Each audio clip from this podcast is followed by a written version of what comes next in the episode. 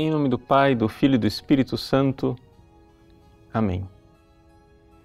Meus queridos irmãos e irmãs, no cenáculo, com seus apóstolos, Jesus diz: Eu vos deixo a paz. E esta palavra que Jesus pronuncia no cenáculo, nós ouvimos em todas as missas, em todos os nossos cenáculos atuais, ou seja, todas as vezes que nós celebramos a ceia do Senhor, que na realidade é o sacrifício da cruz para a nossa salvação. Em que consiste esta paz? Esta paz que Jesus nos dá, que é tão diferente da paz do mundo. Eu vos deixo a paz, eu não vou lá dou como dá o mundo. O que é esta paz? Bom, em primeiro lugar, a paz ela deve ser paz com Deus. Por quê? Porque Deus é a raiz do nosso ser. Se nós não estamos em paz com aquilo que é a nossa raiz, então não haverá paz.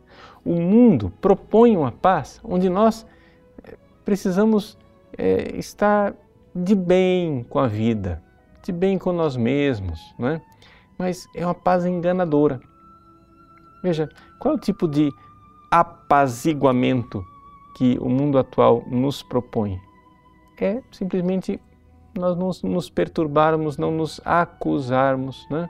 Esses livros de autoajuda por aí que querem nos livrar do sentimento de culpa, querem nos livrar de preocupações, só com uma espécie de eh, mantras e de conscientizações, mas conscientizações que não mexem no ser, na raiz das coisas, somente mexem com as sensações psicológicas.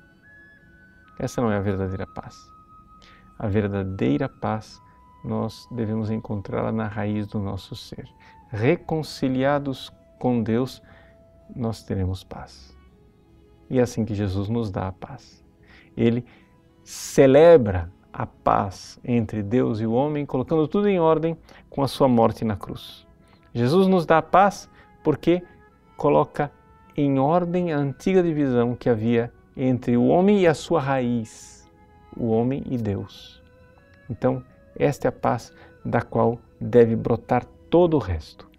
Uma vez que nós estamos reconciliados com Deus, uma vez que nós celebramos a paz através do batismo, da confissão, de um verdadeiro arrependimento dos nossos pecados, nós então temos a paz com Cristo, a paz de Cristo e então podemos estar em paz com nós mesmos. A realidade é que muitas pessoas, porém, embora já tenham celebrado a paz com Cristo, não conseguem ainda a paz e continuam se acusando. Mas trata-se, no fundo, no fundo, de uma grande soberba, ou seja, no fato de que as pessoas não querem ser perdoadas, elas querem merecer a glória do céu, querem merecer o perdão. Mas estamos nesse ano maravilhoso da misericórdia, vamos celebrar a graça de que a paz nos foi dada gratuitamente, abundantemente por Cristo na cruz. Pare de se acusar. Quem acusa, o nome do acusador é Satã, Satanás.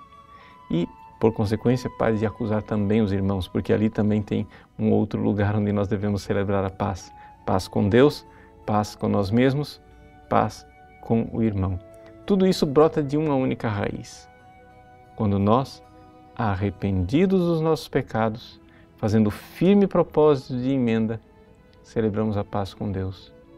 Então podemos descansar em paz e já não nos acusar mais, porque estamos em sintonia com a raiz do nosso ser.